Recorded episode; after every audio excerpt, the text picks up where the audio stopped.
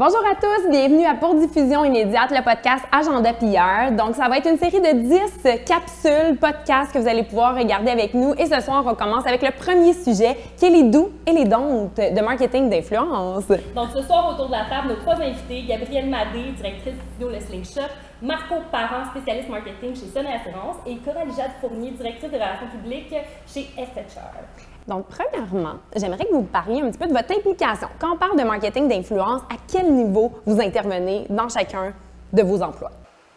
Ben, je peux me lancer parce que c'est comme pas mal 100% de ce que je fais. Ouais, ouais, ouais.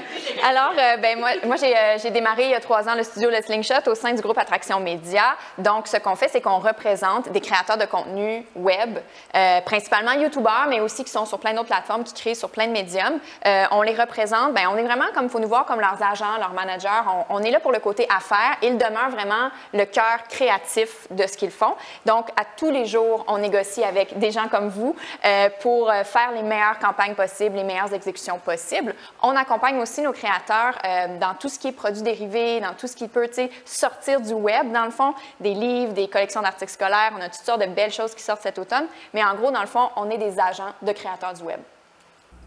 Bien, de mon côté, j'ai travaillé tant en agence de relations publiques et là, maintenant, je travaille dans un département marketing d'un client.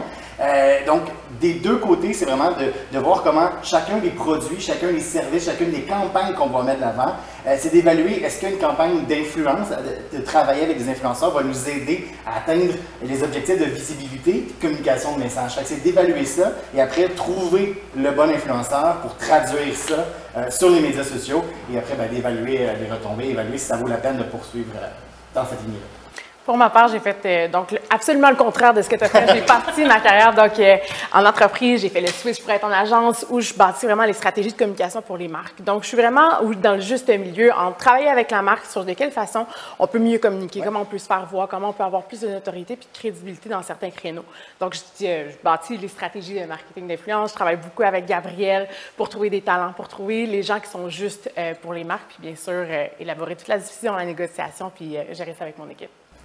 Mais justement, c'est une bonne question que peut-être les entreprises se posent. À quel moment on peut commencer à travailler avec des influenceurs? C'est absolument une bonne question. Euh, c'est tout le temps right moment, right time, right product. Euh, c'est sûr qu'il y a différentes occasions. Euh, il y a des industries qui sont plus propices quand on pense au retail. on pense beaucoup plus lifestyle. Exactement, exactement. Mais par exemple, il faut que tu regardes avec ton audience qui ton audience consulte en matière d'influence? Je pense que tout part de la cible. En Exactement. Ben oui. Exactement. On souvent au produit en lien avec l'influenceur pour parler de notre cible VS qui lui mm. consomme. Exactement. Exactement. Donc, si tu t'adresses à un public qui est un petit peu plus jeune, on le sait, ils sont sur les médias sociaux, ils sont connectés presque à 90% de leur temps. Donc, euh, tu dois regarder c'est quoi les plateformes, qui, quel genre de personnes les influencent, qu'est-ce qu'ils disent, quel genre de contenu ils recherchent justement quand ils veulent chercher un produit, euh, découvrir des nouveautés, quel genre de message qui les interpelle. C'est là que ça, de là que ça doit partir, en fait. Et j'aimerais ça qu'on se lance avec euh, peut-être des exemples positifs de belles campagnes que vous avez vues passer, soit sur lesquelles vous avez travaillé ou d'autres campagnes que vous avez regardées au loin. Qui voudrait commencer avec un, bel exemple? Euh, ben, nous, euh, récemment, on a exécuté une super belle campagne pour la SAAQ euh, pour prévenir les textos au volant. Fait que c'est sûr que d'emblée, textos au volant, la première cible, c'est ben, les jeunes conducteurs. Qui rejoint les jeunes conducteurs? Les créateurs de contenu, le web. Fait qu'on part avec la bonne prémisse. On part avec une cible qu'on rejoint très bien. Puis de là, ce qu'on a fait, c'est qu'on a pris le brief qui est il y a encore trop de jeunes qui textent au volant. Il y a de la nouvelle réglementation qui s'en vient. Il faut les avertir. Il faut dire que c'est pas vrai que le cerveau humain peut faire deux choses en même temps. C'est juste pas vrai. Fait qu'on a contacté cinq de nos créateurs, puis on leur a dit les faits. Il y a trop de jeunes qui textent, il y a une nouvelle réglementation, le cerveau ne fait pas deux choses à la fois. On leur a dit les faits, puis ils nous sont revenus chacun avec un concept. Puis la beauté de cette campagne-là, c'est que ces quatre concepts complètement différent. Je trouve que tu mets le doigt sur quelque chose qui est tellement important. Dès qu'on parle d'influenceurs de, de, puis de campagne, on a beaucoup l'impression que c'est from the top down et ça doit être vraiment dans le sens inverse. D'arriver avec un, d'écrire à un journaliste, c'est de lui proposer comment traiter la nouvelle. Mm-hmm. De travailler avec un créateur de contenu, c'est de lui arriver avec une idée. Ou un problème. Ou un problème. C'est ça, ouais. Et de l'écouter il y a des influenceurs avec, les- avec lesquels aiment beaucoup avoir une stratégie, puis aiment qu'on aide dans- à enrober tout ça de leur côté, qu'on leur prépare euh, le contenu un peu, Ouais. soit un peu pré-mâché. Pour d'autres, comme dans ce cas-là, c'est payant de leur laisser la place parce qu'eux connaissent à qui ils parlent. Ils savent exactement ce qui va fonctionner. C'est- fait que tu te retrouves avec une campagne, pour reprendre cet exemple-là, une campagne où on part autant en road trip avec, euh, avec deuxième pot, en road trip à travers le Québec pour goûter toutes les poutines. Puis, ah, by the way, il y en a une qui conduit, il y en a une qui, qui est texteur désigné. Ah, on voit, on voit comment ça se passe, qu'est-ce qu'il faudrait faire nous-mêmes. Autant qu'on se retrouve à gamer à Mario Kart avec Fred Bastien, puis qui nous montre que c'est vraiment le meilleur à Mario Kart, sauf que quand il texte sa blonde en même temps, il fait plein d'accidents puis il est pas bon. Mais c'est ça qui va arriver sur la route. Tu sais, tu te ramasses avec une campagne qui fit vraiment bien pour ces cibles-là. Puis qui devient aussi amusante parce que, tu sais, reste que c'est quand même un message sérieux à passer, mais tu sais, à passer dans, dans un univers où est-ce que c'est du divertissement, où est-ce que, tu sais, les, les jeunes, tu sais, veux, veux pas, ben c'est c'est les nouvelles vedettes qui regardent, tu sais, c'est plus la, nécessairement la télé ça. maintenant. Tu sais, ça va être un enjeu qui est grave, qui a de graves répercussions. Une pub à la Claude Legault euh, sur la CSST, ça marchait bien dans ce contexte-là pour ce public-là, Ouais. mais c'est pas à eux qu'on voulait parler dans le cadre de cette campagne. Non, mais c'est c'est quand même intéressant c'est pour clore sur cette étude de cas-là parce que la SAAQ ne se permet à peu près jamais d'aller dans l'humour, justement parce que les enjeux sont tellement graves.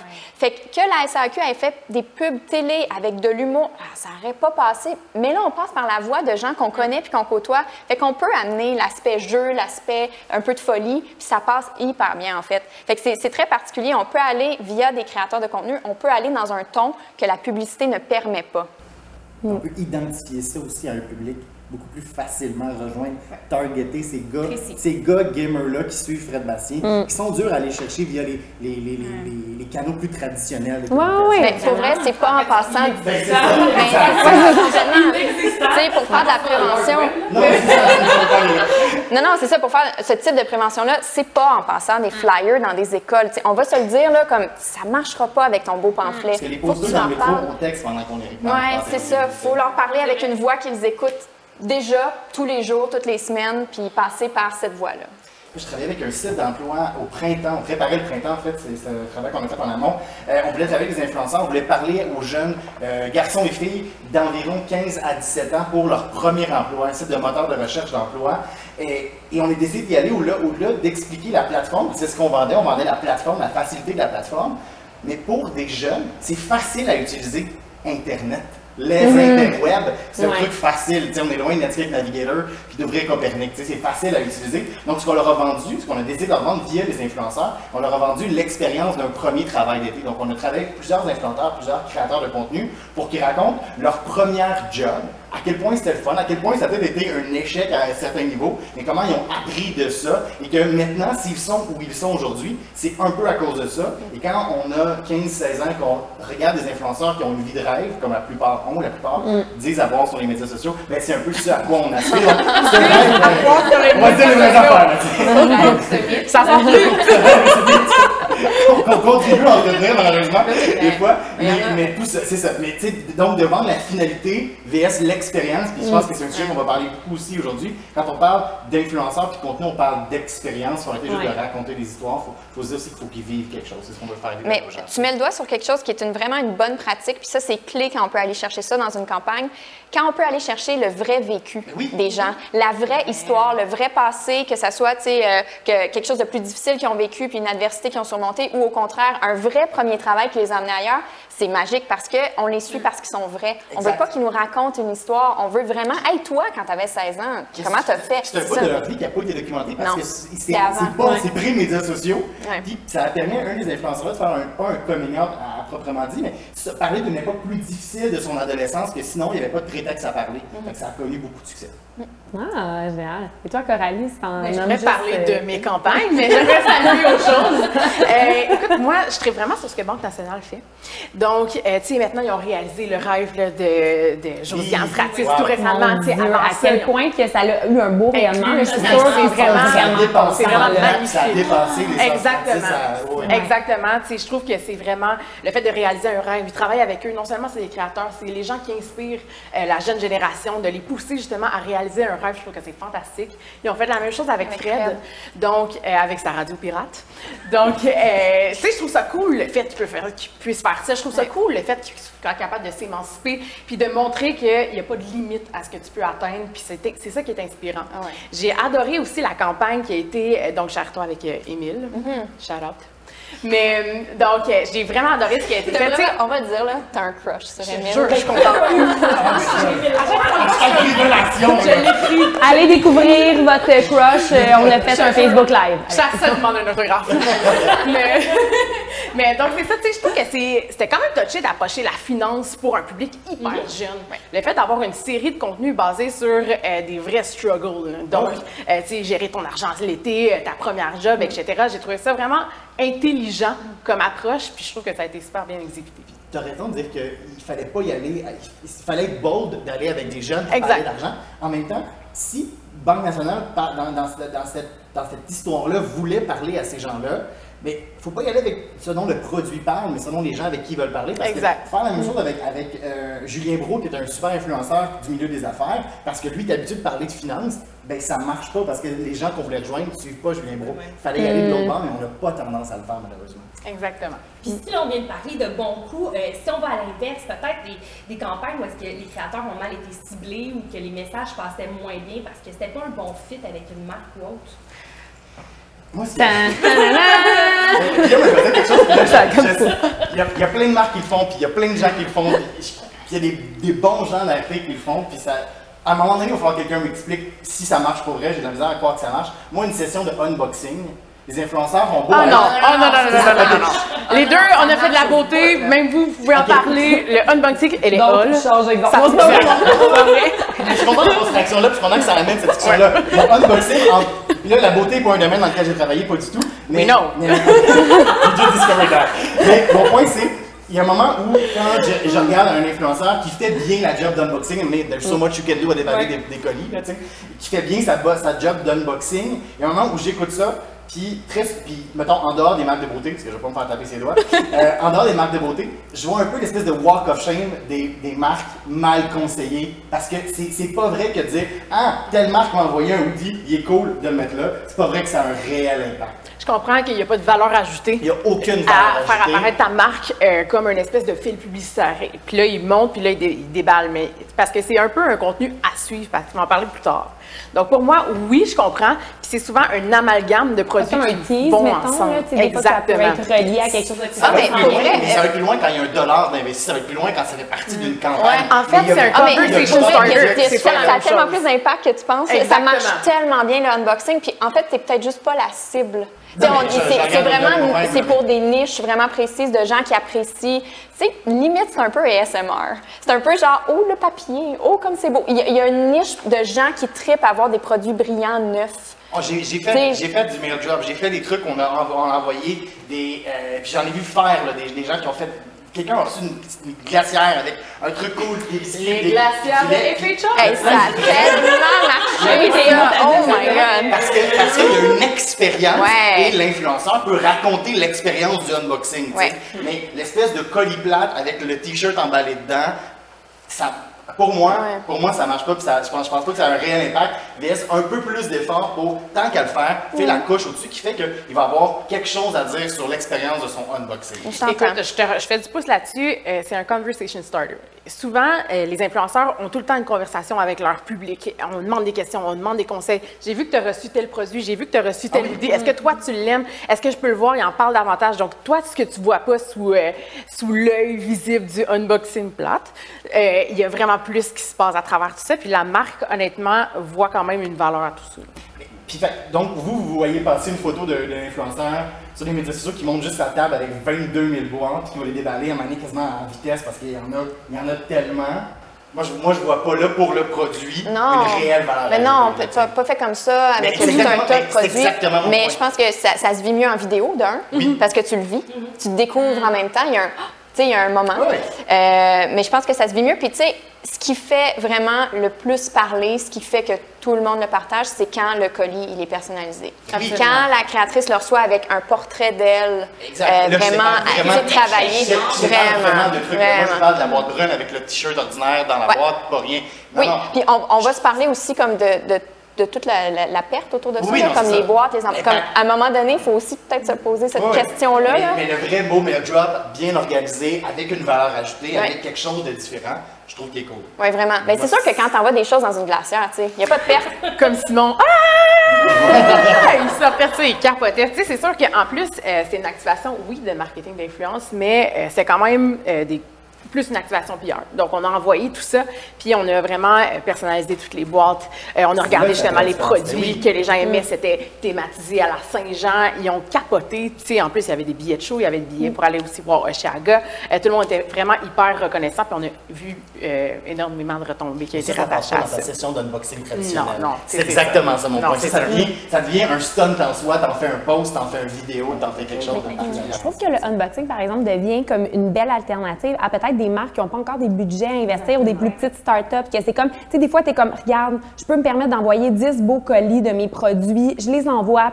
Peut-être que la personne va, le- tu sais, va faire un unboxing puis ça va me faire gagner des fans, ça va me faire découvrir. Tu sais, ça, je trouve que ça peut être intéressant, mais c'est vrai que c'est peut-être que si tu as beaucoup d'argent, peut-être que ça peut être stratégique d'être un tease qui amène sur quelque chose d'autre aussi, mais tout dépendant effectivement des créneaux. Parce que j'avoue qu'il y a un certain voyeurisme qui peut être comme super le fun aussi. Là, à- cette petite marque-là, je dirais, Ouais. choisis-en moins, puis l'énergie, le temps et toutes les ressources. Pour faire quelque chose de- vraiment beau, là, ouais. Pour connecter avec cette personne-là. Ouais. Il faut le dire aussi, tu sais, il faut le mentionner, on parle des bonnes pratiques, des moins bonnes pratiques. Oui, oui. Ça peut tout à fait être une bonne pratique comme PR de faire un suivi.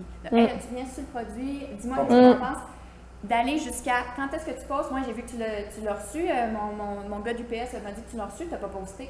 Ça, là, ça, ça passe. Ah ouais, de- ouais, dans la C'est donc pratique, euh, à, ouais. Oh mon Dieu, je t'ai irrité. Ouais. Puis là, ça vient de. Oui, parce que je t'ai le pas demandé de me l'envoyer. hein. Absolument. Faut Ouais, pas ouais. oublier ça. Ils nous demandent pas de l'envoyer. C'est nous qui fait les chiffres. Rendu là, advienne que pour. sais. Vraiment, il faut le garder en tête parce Ouais. qu'on le vit encore. On le vivait beaucoup, beaucoup il y a trois ans. Il y avait beaucoup de maladresse. Il y en a de moins en moins, mais ça arrive encore des Ouais, j'attends ton poste. Ben non. Mais Ben non, c'est ça, c'est comme- Puis les quand clients, les clients qui ont été habitués de travailler vraiment en PR plus traditionnel ont cette pression-là de faire Mais là, si j'envoie 10 de mes produits, Je vais avoir qui 10 coûtent tant, posts. Je vais avoir, tu sais, comme, qu'est-ce que ça me promet? Ça te promet. euh, Non, c'est ça, il n'y a pas de police d'assurance. À moins qu'on essaie de mettre de l'argent, puis là, ça, c'est quelque chose qui se fait de plus en plus, puis heureusement, euh, le travail de ces influenceurs-là se paye, puis leur loyer à eux, ils se payent pas avec euh, des glacières pleines de, de jus ou de billets de spectacle.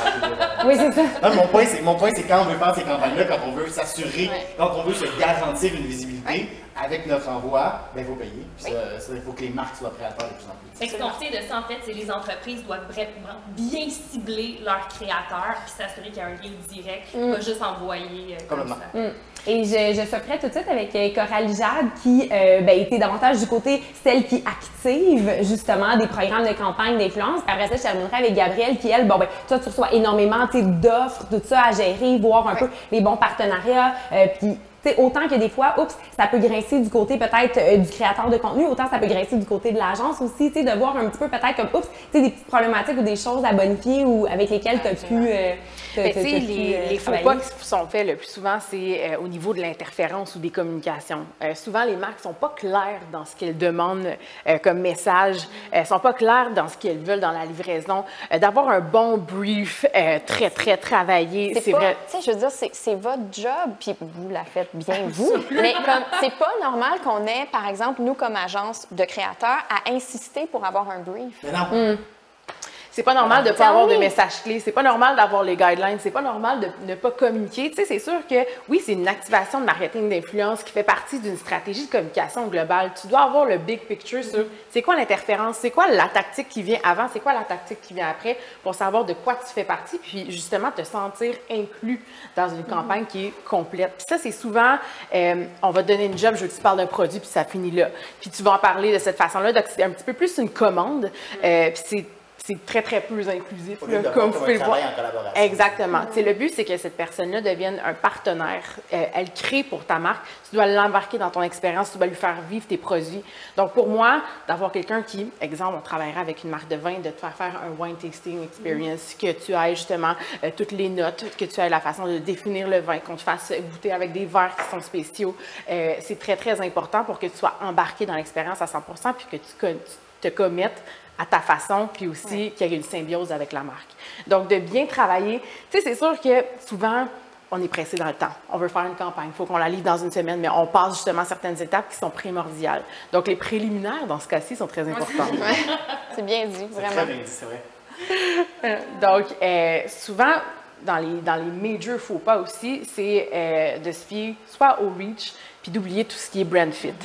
Euh, Mon Dieu. Ah oui, Oui. même comment le choix Ah. Vraiment. J'imagine aussi des fois dans certains cas que c'est comme je veux absolument cet influenceur-là, mais- parce que ma femme est client. Mais en fait, la, la plus grosse erreur, c'est de s'arrêter à des chiffres. là. C'est juste ça, là, Exactement. comme quelqu'un qui appelle et qui dit je veux, vos, je veux vos trois plus gros influenceurs, c'est comme this doesn't work. Ouais, This moi, does not pas, work. C'est pas grave, ton public, le, les ça. gens qu'on veut Ouais. rejoindre le connaissent. t'sais. ouais. Exactement. Tu sais, puis, euh, tu sais, les critères d'évaluation d'un influenceur ne devraient pas juste partir de ce que tu vois sur Internet. Ça devrait vraiment partir de les critères de ton brand. Puis, on parle pas juste des critères quantitatifs, tout est qualitatif. C'est vraiment dans la représentation. Tu vas travailler avec quelqu'un qui va représenter ton entreprise, qui va parler de tes produits. Euh, c'est pas nécessairement ton ambassadeur, mais par exemple, il prend parole pour toi, donc il devrait bien te représenter. Puis, c'est sûr que de travailler avec des gens qui d'ores et déjà te ressemblent, c'est là où est-ce que ça devient le plus gagnant. Tu sais, souvent, on fait euh, des activations avec des influenceurs. Non, ils n'ont pas le plus gros reach, mais c'est eux qui ont le plus gros turnover, par exemple. Mais tu sais, ça, c'est des choses que les clients ne demandent pas nécessaire- nécessairement parce que c'est pas une habitude. C'est pas, euh, c'est pas justement ce, ce de quoi on parle quand on parle de marketing d'influence. On parle vraiment d'impression, on parle de gros reach, on parle qu'il y a eu beaucoup de likes. Mais par exemple, est-ce que tu parles des conversions? Tu voulais vendre un produit. Est-ce que ça t'a amené justement des visites sur ton site? Est-ce qu'il y a eu des transactions? C'est les bonnes questions se poser. Donc, tout ça, ça vient un peu avec l'éducation. Absolument. Absolument. Peut-être un don qu'on voit de temps en temps. euh, de temps en temps, il y a une campagne, par exemple, une campagne géniale qui se forme en publicité avec un super bon tagline, un excellent concept publicitaire pensé par des publicitaires. Puis cette idée-là est prise, puis elle est mise du côté marketing d'influence. Puis là, on nous demande de reproduire quelque chose qui, dans l'essence, est publicitaire. Nécessairement, ça va être forcé. C'était excellent dans le format pub, mais adapte. Adapte, amène-nous ailleurs. Prends les mêmes messages clés, prends la même essence, mais c'est pas. Les, les créateurs sont pas des porte-parole. Ils sont là pour amener leur propre essence. Fait que ça, c'est une erreur quand même. là, il faut faire attention. Puis à le penser d'avance. C'est-à-dire? de, de concevoir la pub en se disant, hey, on va en vouloir une version, euh, une version influenceur. Est-ce qu'on invite nos influenceurs à venir sur le site Est-ce qu'on est, qu'on, Absolument. est-ce qu'on travaille avec eux à l'avance? Puis souvent, moi, je pense que ce que, ce que tu dis est vrai, puis surtout en termes de délai. Oui. Tourner une pub, ça prend des mois. Puis on, on va demander à notre influenceur de livrer en, quel- en quelques jours le pendant, le, le pendant comme Marc de, Mais- d'une mais- pub sur laquelle on va travailler. Mais il faut le dire, c'est vrai que ça leur prend moins de temps Ben oui, aux parce que- créateurs, pour vrai. Ben oui, c'est- pas vrai, là, ça leur prend des mois à stratégiser. C'est pas vrai. Pour vrai, on est capable d'exécuter de très belles si on veut- campagnes en 3, 4, 5 semaines. Très bien. Là, tu sais. Semaine. Pas Ouais. Exactement. Oui, ah ben ça. oui. absolument, absolument. Euh, c'est une évidence. Vous allez me dire, ben oui, mais là, mais on le vit, pas souvent, mais des fois, il faut faire tester votre produit. Mais des fois, on se fait dire non, on ne l'enverra pas. Ben, c'est la base, là. C'est la base, ouais, c'est ouais. pour vrai, ils testent les produits, les Parce qu'ils veulent la créateurs. garder la balayeuse, parce que si elle marche pas, ils en parlent Pour pas. vrai, ils veulent la vivre, l'expérience. Ils pourront pas en parler en connaissance de cause si vous les envoyez pas vivre le truc, si vous voulez pas qu'ils testent le- comme... Puis on, on se retrouve parfois à devoir insister. Non, non, non, il faut qu'elle essaie le service. C'est C'est l'évidence. quand même C'est absolument. Ouais. Puis surtout, euh, que cette personne-là est payée justement pour parler d'une expérience. C'est ça, euh, tu sais, puis aussi, on va, on va s'entendre que la magie des influenceurs, on l'a tout le temps dit, c'est dans la l'authenticité dans la transparence. C'est dans le fait qu'ils s'approprient un message puis en parlent parce que, euh, écoute, c'est une expérience que je vis, c'est une expérience que j'aime, c'est une expérience que j'ai essayée. Si, tu- si jamais tu veux pas qu'ils l'essaient, investis ton argent en publicité. Tu vas avoir une performance 100 fois meilleure, puis euh, tu sais, beaucoup plus de, de vues parce que c'est ça que tu recherches dans le fond. Donc, tu sais, c'est. Mais c'est fou, c'est de même. C'est comme la base, le c'est le début. là. Expérience, je trouve qu'il est tellement important. Puis c'est un mot qu'on galvaude beaucoup, là, tout est expérientiel maintenant, là, mais tu sais, puis travailler avec des influenceurs, c'est beaucoup travailler dans des événements, en événementiel, on veut souvent avoir des influenceurs parce qu'on lance un produit, parce qu'on ouvre un restaurant, parce qu'on fait quoi que ce soit. Un influenceur qui vient, qui fait le post traditionnel avec la, avec la coupe de champagne puis les huîtres, parce que c'est ce qu'il y a dans toutes les, ouvertures de resto, puis qui poste ça sur les médias sociaux, ça a une valeur jusqu'à un certain point. Si on lance un produit, si on lance du pain, c'est bien le fun d'inviter les gens à venir goûter au nouveau pain, on n'a plus rien à faire. Amène-la dans la- amène les gens dans la cuisine, fais-leur faire le pain, Ouais. montre-leur à quel point c'est pas si facile que ça. Fait que nous, on a trouvé comment le faire plus facile. Fait que ces gens-là, au lieu de dire, ouais, fait que je suis allé goûter le pain, je veux dire, hey, pain, c'est vraiment plus dur que tu penses. C'est pas Ouais. raison parce que telle, telle, telle raison, puis ça vaut la peine que toi, tu fais le de plus pour acheter ce meilleur pain-là. Mm-hmm. J'ai jamais vendu du pain, si quelqu'un veut une campagne pour vendre du pain, allez-y. J'aimerais ça de commencer à en parler un peu. Euh, c'est quoi les, les mesures d'analyse, dans le fond? Qu'est-ce que le client, euh, tu sauras me dire, qu'est-ce que vous faites demander le plus souvent Ouais. comme, comme, comme chiffre? Euh, qu'est-ce que le client aussi devrait demander? Parce que, tu sais, des fois, tu sais, pour ceux qui sont peut-être débutants avec euh, des, des- des campagnes de marketing d'influence, des fois, juste le fait de voir, ah, ben, mon Dieu, c'est donc bien beau la photo qu'elle a postée, ils pensent que c'est assez, mais tu sais, il y a beaucoup de data maintenant qu'on peut aller chercher derrière pour voir, OK, on pense que ça a été bon, mais est-ce que ça a été bon pour vrai? Que je serais curieuse de peut-être que tu peux débuter comme tu avais commencé à répondre un peu là-dessus. Écoute, euh, quand on parle de marketing aussi, c'est du marketing numérique. Donc, toutes les métriques qui sont classiques, quand on parle de clics, quand on parle d'impression, quand on parle de conversion, quand on parle justement de tout ce qui est mesures sociales, donc l'engagement, like, comment, share, euh, sont toutes des métriques de base que nous devons regarder. Mais il y a aussi, euh, tu sais, l'échange d'audience. Donc, tu peux regarder tes fans, tu peux regarder aussi la- le trafic que ça a généré sur ton, sur ton site, tu peux regarder justement ton nombre d'abonnés, tu peux regarder euh, un million de métriques, mais ce que, ce que tu dois surtout analyser quand tu fais tester un nouveau produit, c'est euh, les commentaires. Les Vraiment. Commentaires exactement là que, que tu reçois, que tu reçois. Et aussi, euh. Oui, oui, vraiment. Puis, euh, tu sais, de travailler dans des stratégies qui sont engageantes, où les gens demandent ton impression, ou si tu veux, si c'est une idée, tu dois savoir est-ce que mon idée, elle a fonctionné, puis te baser justement en KPI framework, framework euh, personnalisé à ton activation. Euh, aussi, de recevoir le feedback de ton influenceur sur l'interférence euh, avec, avec ta marque. Qu'est-ce que lui en a pensé? C'est hyper important. Tu sais, un journaliste, il ne te le dira pas nécessairement à un certain extent, mais par exemple, l'influenceur va tout te livrer de A à Z. Donc, c'est vraiment important de, de le baser dans un niveau relationnel. Des fois, quand on est plus ou moins satisfait des résultats d'une campagne avec un influenceur, lui demander qu'est-ce que, là, ça, ça prend beaucoup d'humilité, mais qu'est-ce que moi j'aurais pu faire? Qu'est-ce que nous, en tant que brand ou en tant qu'agence, on aurait pu te livrer de plus? Est-ce que tu as le prêté pour plus longtemps pour l'essayer? Est-ce que tu as invité une amie pour l'essayer avec toi? On aurait changé ta partie. Il y a ce côté-là aussi où on peut aller jouer. Oui, puis il y a- il y, a des trends aussi. Là, tu sais, je regarde ben, les, les fameux codes promo. Oui. De, de- tu sais, ça, en ce moment, on en C'est très marketing, c'est très dans ta face. ça aussi. Ouais. Ça, je me souviens, Ça là, donne une mesure les codes promo. aussi, parce que tu le vois, Mais- le nombre Ah, de personnes ça, c'est direct, ça, c'est facile direct. qui coûte rien, des bits Ouais. Ouais. Dans sa stories, il va faire un swipe up, envoyez-y pas l'adresse euh, ordinaire.com, envoyez-nous un, envoyez-lui un bitline, ça apparaît pas nulle part, puis après toi, sans même avoir à demander à l'influenceur, tu vas avoir accès à toutes les données de ton bitline. Même là, tu peux mettre des pixels, ça C'est peut ça, ne jamais finir. ça. Tu sais, c'est sûr que ça dépend c'est quoi euh, la longévité de ton partenariat. Mm-hmm. Tu dois vraiment le traiter comme une campagne numérique. Ouais. Mais par, par exemple, il y a vraiment un niveau qualitatif qui va un petit peu plus loin. On est encore dans la notoriété, on est encore dans la gestion de l'image, on est encore dans l'impression. On appelle ça l'influence. Donc, comment ça a influencé positivement ta marque, c'est comme ça que tu dois l'évaluer. Oui, absolument. Euh, nous, on, voit de plus en plus ce qui fonctionne très, très bien dans ce qu'on exécute. euh, on aime beaucoup travailler à long terme. Trouver pour une marque un, deux ou trois créateurs avec qui on veut pas juste un one night, mais avec qui on veut Un fit parfait. un fit, travailler sur plus qu'une campagne une fois maintenant, tout de suite un post. ça, hein. Vraiment. Tellement parce que il y a aussi la communauté qui, qui voit ça aller, puis qui fait Ah, son nom est cool, telle gang, ils t'ont invité à tel lieu, puis là, la fois d'après, tu as fait comme un, un tour, puis après, comme ça, on le voit, on le voit dans les commentaires, tu sais, je reviens à ça. Oui, nous aussi, c'est les commentaires, c'est la clé. Quand tu réussis à faire parler la communauté d'un produit, poser des questions, s'intéresser, dire Ah oui. Oh mon Dieu, moi, ça, ta, ta, ta. Ça, c'est précieux pour une marque. Puis ça, quand on travaille sur du long terme, on le voit. Quand tu as un brand, si tu es associé à l'espèce de style de vie, au lifestyle, à ce que cette personne-là Ouais. démontre dans les médias sociaux, si tu es là une fois, tu es comme un ami qui a invité, qui a invité à, sa, à sa fête un an.